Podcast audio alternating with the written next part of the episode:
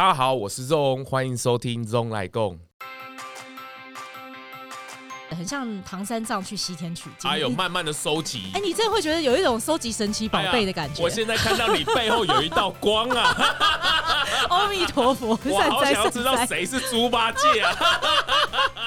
谁？终于，终于，我们要来好好的来了解一下植物基健康餐的创办人 Sophie 的故事了。Hello，Sophie。Hello，大家好。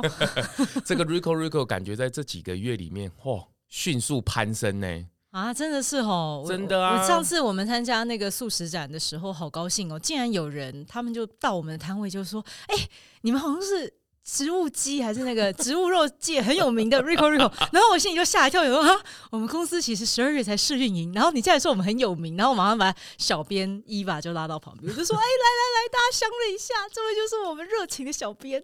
哎，真的，我觉得在这几个月里面呢、不管是网络的声量也好，或是在这个呃食物的运用上面，或是在健身的里面，都会逐渐的看到 Rico Rico 这个名词，或者是。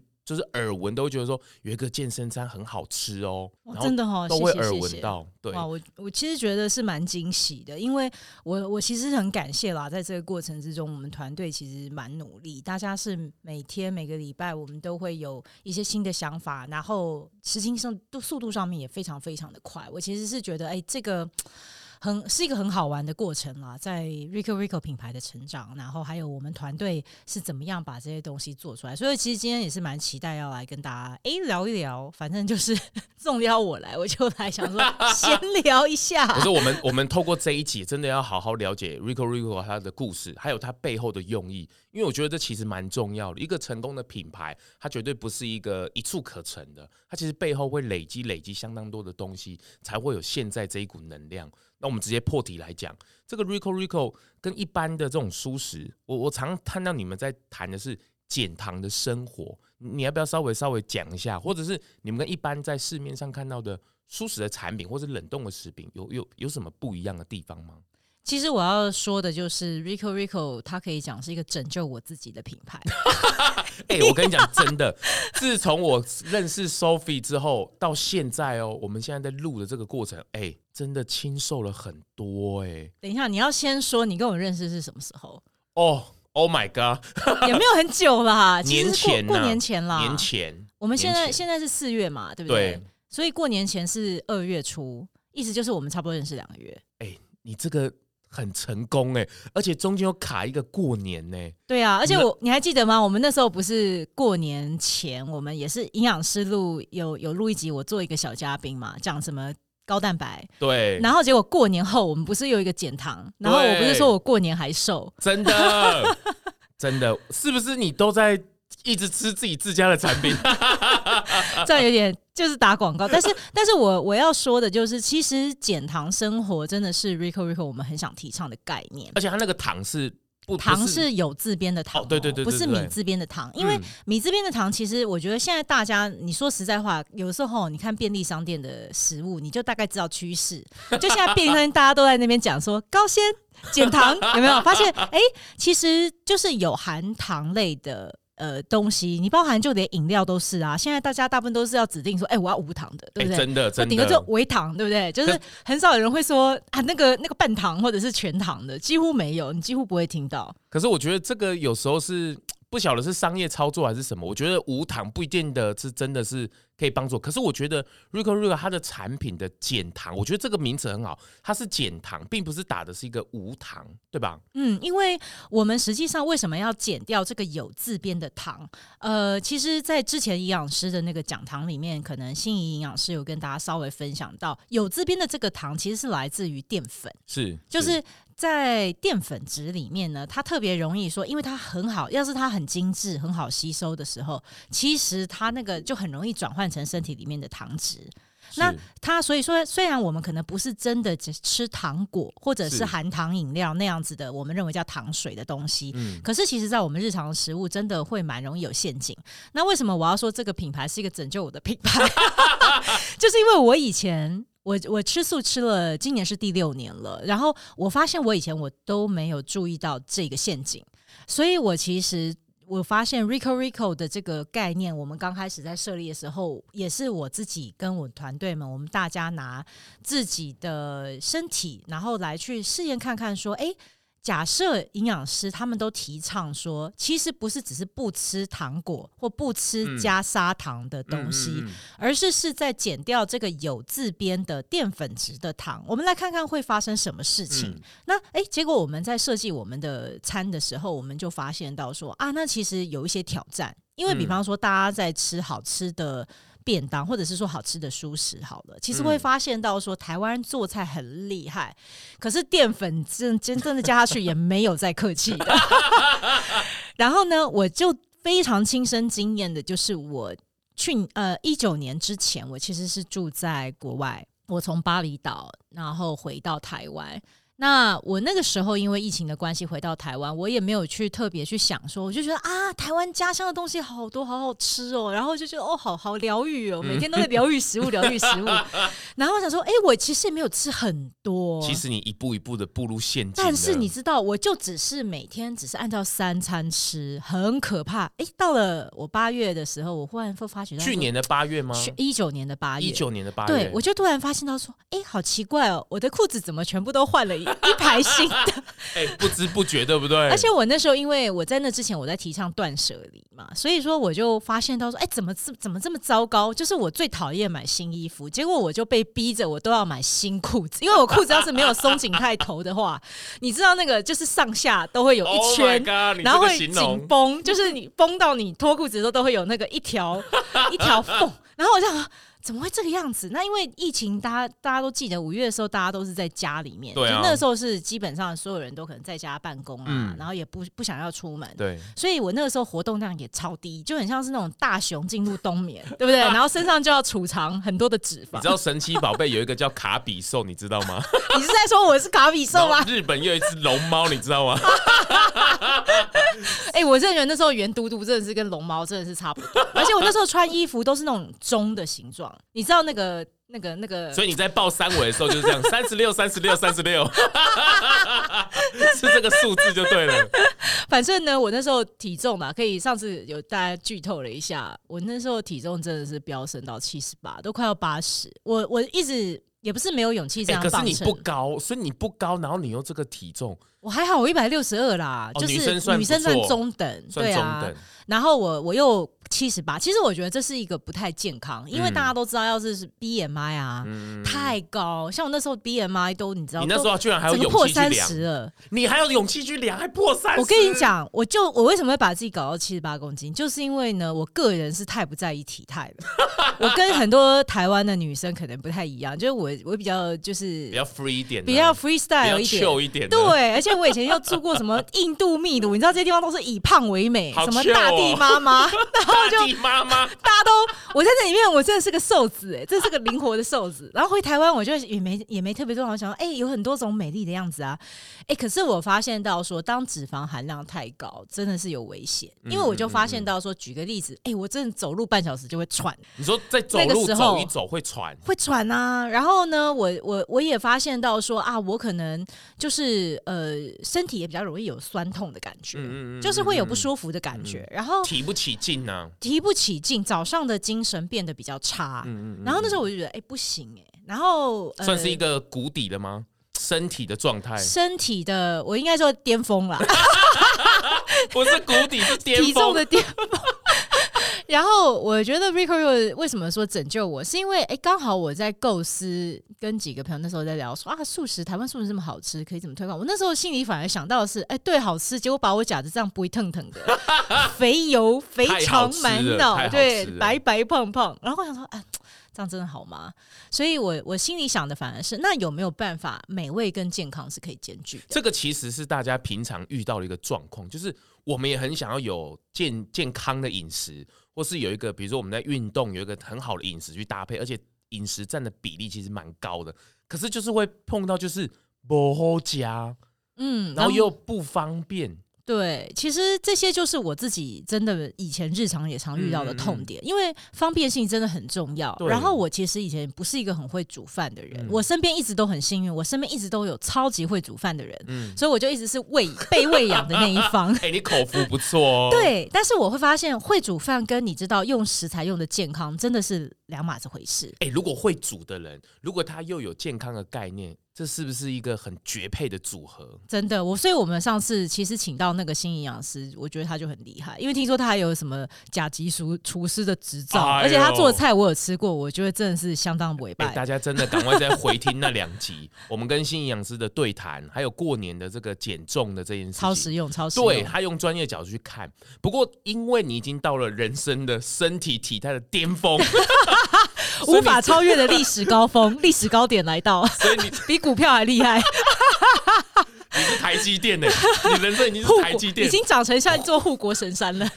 所以，所以你才开始想说，有没有一个这样的产品？没错，所以那时候其实我我们呃那时候在起 Rico Rico 概念的时候，我就独排众议，我就说素食好吃的很多啊。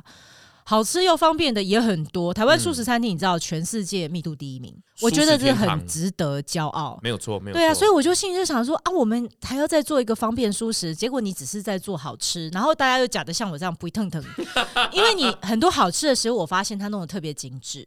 所以说呢，因为精致，它就很容易，它就没有办法达到我们刚刚讲的减糖这件事情的原则。嗯嗯嗯。所以我那时候就想说，独排众议，我就说，哎，我们应该就要做以健康的概念，而且是健美的概念，因为健康。也许大家对健康的定义见仁见智，对不对？嗯嗯嗯、但是健美，大家可能就会比较好想象那个画面出来了，嗯、有没有？该有的什么线啊，马甲线、人鱼线，对不对？然后还有这个什么什么哪里的肌呀、啊？对，大家现在都在讲二头肌，像这种上次还把我们植物肌打成肌肉的肌，哎、你看，就是其实心里就是会渴望这些。真的，真的，哎，不过就是因为这样的关系，所以你开始有了这个想法。打造这样的产品跟品牌，对吧？然后我们就发现到，你知道之前有一个纪录片超红，叫《如素的力量》。我跟你讲，他已经。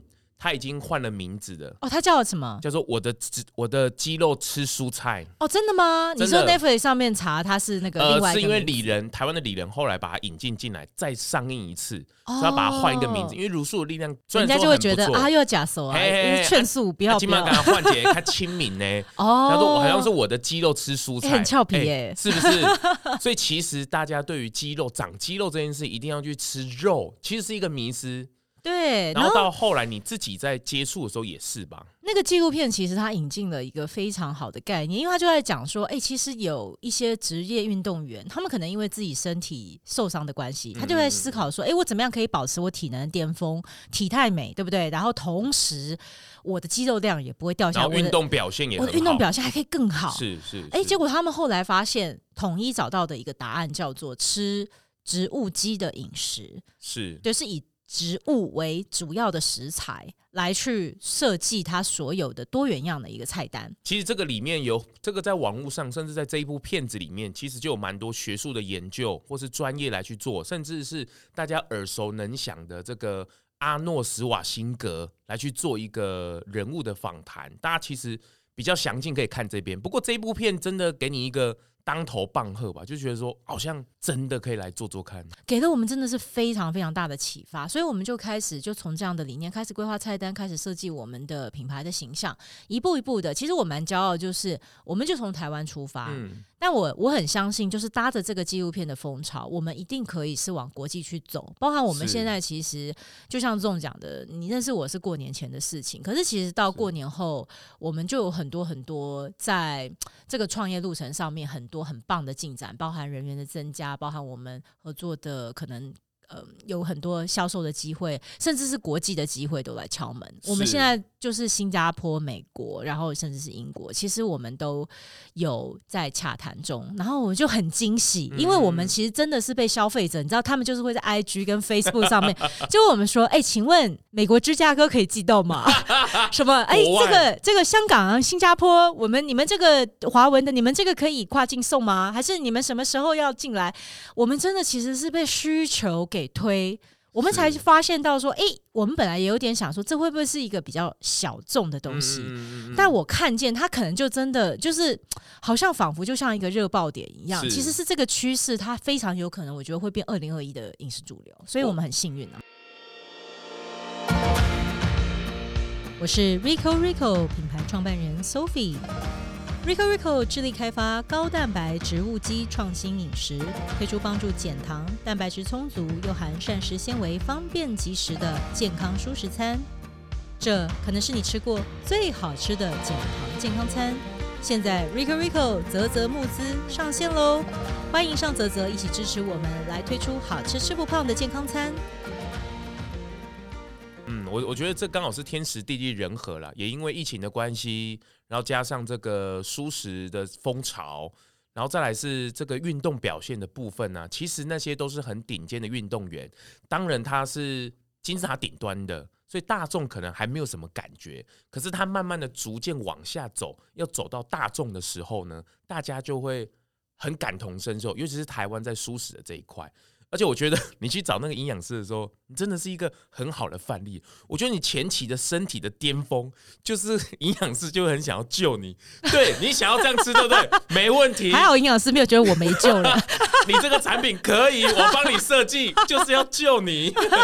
哦，所以我觉得这真的是一个很好的安排呢。吼。然后你你看嘛，就是你光用目测，你就觉得我清瘦很多。其实我觉得最大的变化是我个人。的衣服当然就小了两个 size，我现在是可以穿大 S 跟小 M，所以大家知道他之前可以穿到，我之前可能就差不多大 L 这样，太可怕了。对啊，不过现在真的看到成果了。哎，不过做这件事情，你一个人做绝对力量是有限的，而且就算你去找很多的资源进来，一个人做总是有限的吧？可是你要怎么收集这些团队的？打 team 的这个概念呢？其实你知道，我觉得非常幸运，是我公司设立是去年呃二零一九年的十月份，嗯我们公司才注册登记。啊、然后呢，呃，你要想，我们十二月才正式开始试运营。那我们的团队其实现在有将近十个人这样子的一个不同的方式、不同的角色、嗯、不同的精英。呃，其实我非常，我觉得非常非常幸运，是说，我觉得这并不是说是啊，因为今天 Sophie 很想要再重新创了一个呃事业高峰，所以汇聚的这些人，我觉得其实他真的是因为。健康舒适这个理念，它是一个非常好的载体。嗯、它真的是会汇聚所谓的这样讲有点佛系，但是其实真的是汇聚善缘呢。是是，因为这里面我团队里面，我觉得好幸运的是，很多人都是我认识，可能超过十年，或者至少有五六年。是，或者是聊起来就觉得说、哦、一见，好像对，好像认识很久了一样。就好像是说，其实我们在 Rico Rico 在做的事情，早就是他心中萌芽那个种子里面，他早就想做。你就是那一把箭把他射中了，就是丘比特那个箭。所以真的很像谈恋爱，你知道，就很像那种叫一见钟情。我跟团队的成员几乎都是一见钟情，其实很多时候都是。我不是我开口邀请他们进来，而是他们在和我聊过一两个晚上，彻夜长谈，然后觉得啊，Rico Rico 好有趣的一个事情。然后有的在当下，有的是睡了一一天，然后他马上早上七点六点在那边打电话给我，我想说，Rico Rico，我要来救你了。然后他们就会说，就像营养师一样，他们就会说，Sophie，我我我觉得有一个感召，就是我觉得我也很想要加入 Rico Rico 团队。虽然说知道你是一个很新的品牌，但是。我真的觉得想到这件事情是兴奋的，是，所以你知道这种感觉非常好，燃起他的热情。对，其实你知道这种就有一个词叫做愿力无边。我这次真的是我第一，因为我这是我三次创业嘛，我第一次我感受到说，真的是你靠愿力的力量，你可以去汇集一群。愿望的愿呢、啊？愿力。愿望的愿是。然后呢，你真的可以思考，你不是靠你的意志力，只是一个人拖着，像拖着那个大飞机这样往前冲。也不是因为钱，对，也不是因为想要功成名就，想要变一个有名的人。你纯粹只是因为，哎，这件事情我觉得很有趣，这件事情它也在过程中拯救了我的身材，这是最大的重点。然后我觉得，哎，这种这种情况好像可以真的帮我每天的饮食更健康又更方便。是，那我。就很想要继续在这个事业上继续，我叫玩下去，真的就是这三个字心态，玩起来，玩下去。然后这种边玩的过程，哎，团队就会自己自然就很像，你知道，就很像。呃，我我举个例子，很像唐三藏去西天取经，还有慢慢的收集。哎，你真的会觉得有一种收集神奇宝贝的感觉。我现在看到你背后有一道光啊！阿弥陀佛，我好想要知道谁是猪八戒啊？谁是那个白龙啊？没有对号入座，没有对号入座，多说了这个 同事要翻脸，要做 要锤我了，下节目就要锤我。但是我真心会觉得，我其实很尊敬我们团队每一个同事，因为每个人真。的都是带着自己很多的长才，甚至是说实在话，很多都是在不同行业高薪经理人，嗯嗯嗯嗯嗯、对不对？那他会愿意用一个我们新创团队的方式，这么拼搏，然后这么这么需要随时 stand by，有这么多的不可预测的变化。我们其实其实我们每天都在讲，就是以不变应万变，就是我们团队唯一不变的事，大概就是只有变化本身了。对，变是唯一的不变。对对对。然后这个，但是这个节奏又很。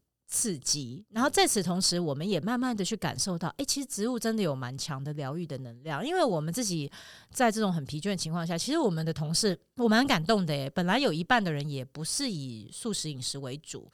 但在这个过程中，他们就我没有，我也没有强迫他们。我们并不是一些素食品牌，就说哎，慢慢的一直，你加入了就要，你加入了就要那个吃素哦，你不吃素不行，你一定要先剃度哦。没有哦，也没有要烫戒疤哦，没有没有没有。但是你知道吗？哎，很我很感动的是，我也没有劝这些同事一定要吃素，我只说。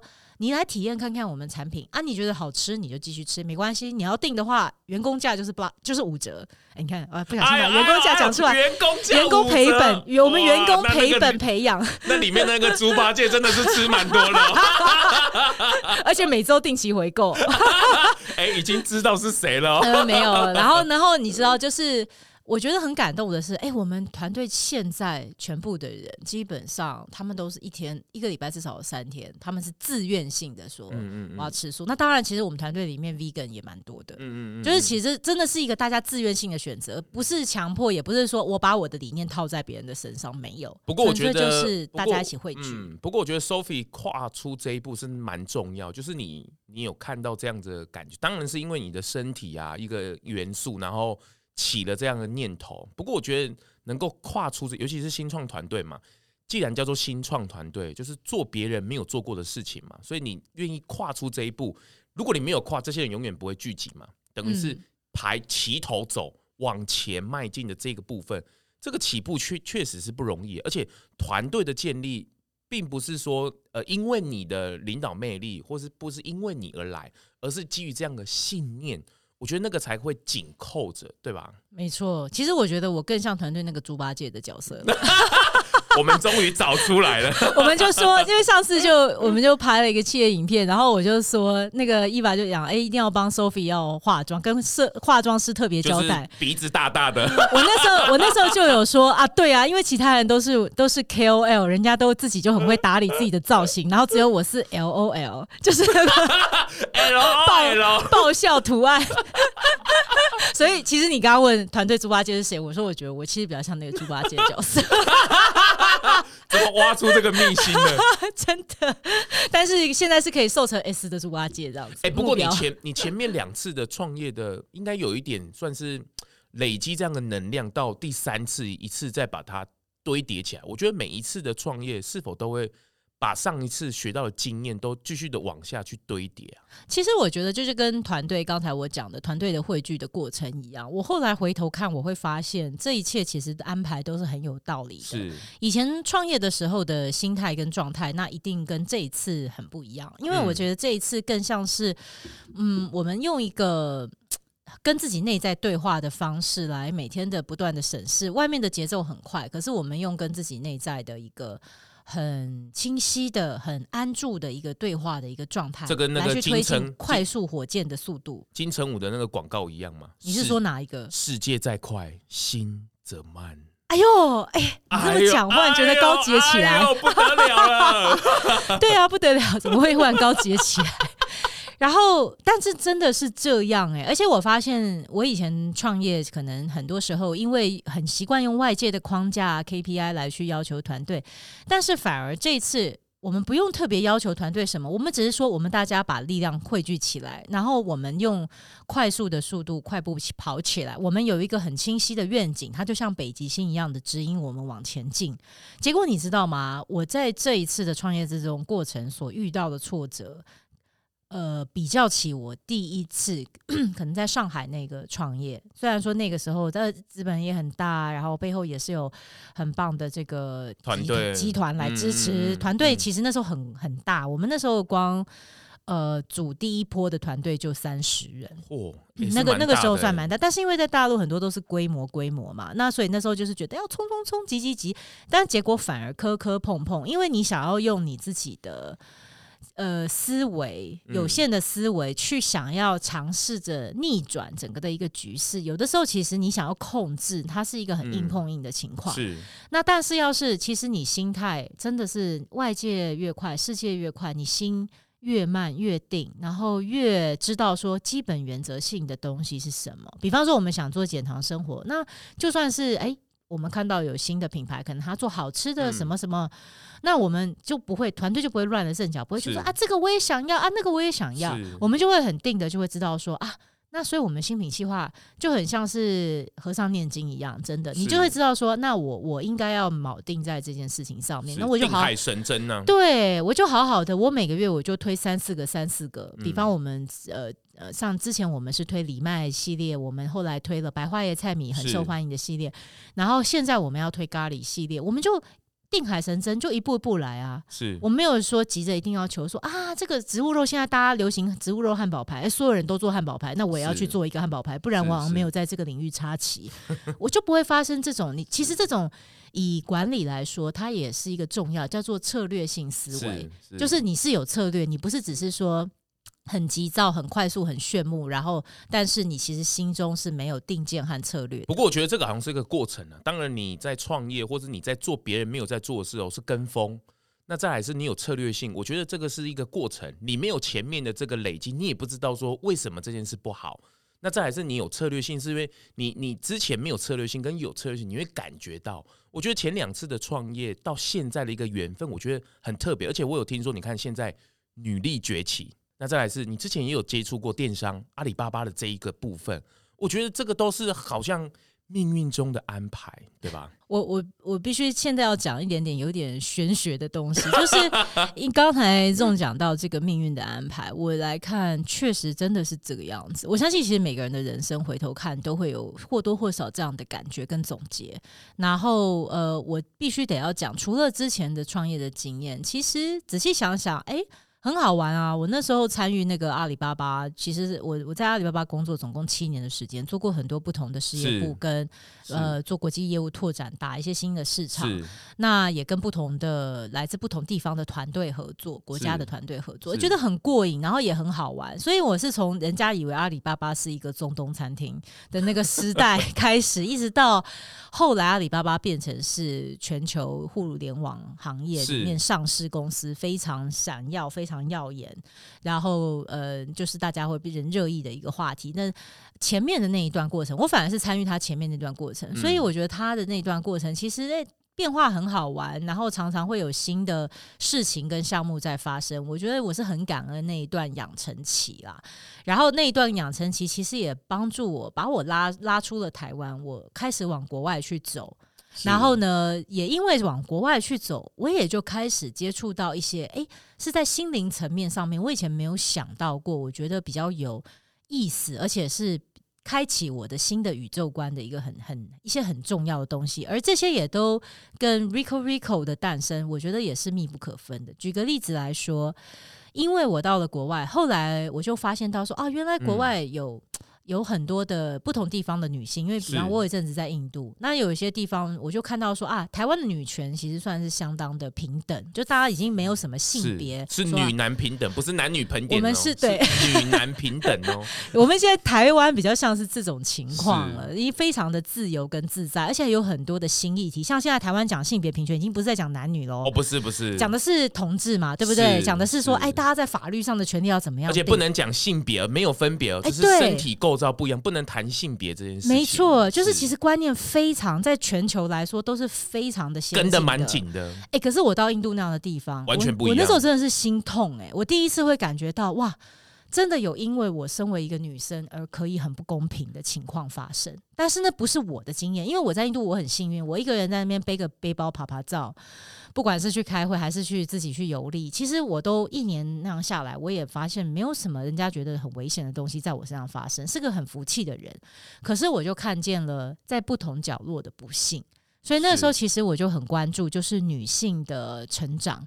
女性的 empowerment 这件事情，那所以我有一阵子，其实我我的人生里面大概有一年多的时间吧。我的第二个创业其实就是比较像一个置业，就其实我在我在做，就是说我希望能够去帮助一些弱势型的女性，用社会企业的方式，然后他们可以和一些品牌嫁接。那当然，因为这个项目其实推动起来，后来发现到说，它真的是有蛮多的限制跟很吃力的地方。所以我发现那个也是一个心态状态的不一样。就是哎、欸，即使那个时候也是有愿力，可是那个时候拖拖起来的那个推动起来的速度，其实它就会变得比较慢。是。那我后来自己在回顾跟检讨，我就发现到说啊，其实那是一个心态状态。当我心态催得很紧的时候，其实。就很急着想要去完成，或者达到一个程度，我就发现到说啊，好像我很想控制事情往什么样的走向，然后就会导致其实事情往往宇宙就会很奥妙，他就会安排说你想做所谓的好事，对吧？那你想做好事，想要。帮助别人，对吧？那他就偏偏要让你遇到很多的挫折，很多的不顺，甚至别人就算是哎，你觉得你好像在帮助他，别人不一定领情，是就会有这些情况发生。所以那个部分的经验其实给了我很大的激励，但是他也帮助了我，因为他帮助了我去知道说，那时候组织很多的职工团队，包含中间有一度我们也做断舍离，做这个极简运动、时尚极简运动的职工团队的组织。是那其实为什么会做这件事，也是因为哎，说实在话。呃，在这些第三世界的国家，其实他们女力的劳工很多都是去做纺织业的劳工，哦、然后他其实是很很可怜、很被剥削的一个情况。所以那时候我就想说啊，那要是大家可以少买点衣服，我们即使是做这么简单的一件事情，我们怎么倡议大家少买衣服？那时候就做那样的有趣的一个自工实验。可是这种组织自工，让大家按照同一个愿景来去往前面去走，这样子的一种呃。组织的方式，新形态的组织，并扁平化、去中心化、愿、嗯、景驱动式的，哎。我发现到说驱动的力量特别大，你可以，你以前可能我第一次创业，我要花很多很多的钱去请那个三十人的团队，而且你还不一定留得住他，是，因为他有可能会觉得啊，公司的竞争对手更强，我就要跳槽，对，对，被挖角去了，就被挖角走了，然后你就会觉得很烦恼。可是反而你用这种大家都不一毛钱不付，然后信念的信念式的愿景式的驱动，哇，你年聚了三十人五十人都没有问题，然后大家大家是用他下。班的时间用它偷偷上班时 偷偷打打字，薪水小偷时间薪水小偷没有是是。信念的天使，所以你那时候很多公司看到你都说啊，你可惜在查拉逃了，就是你不要你不要再挖了我们的人了，对对对对，人都被给你跑去做志工了。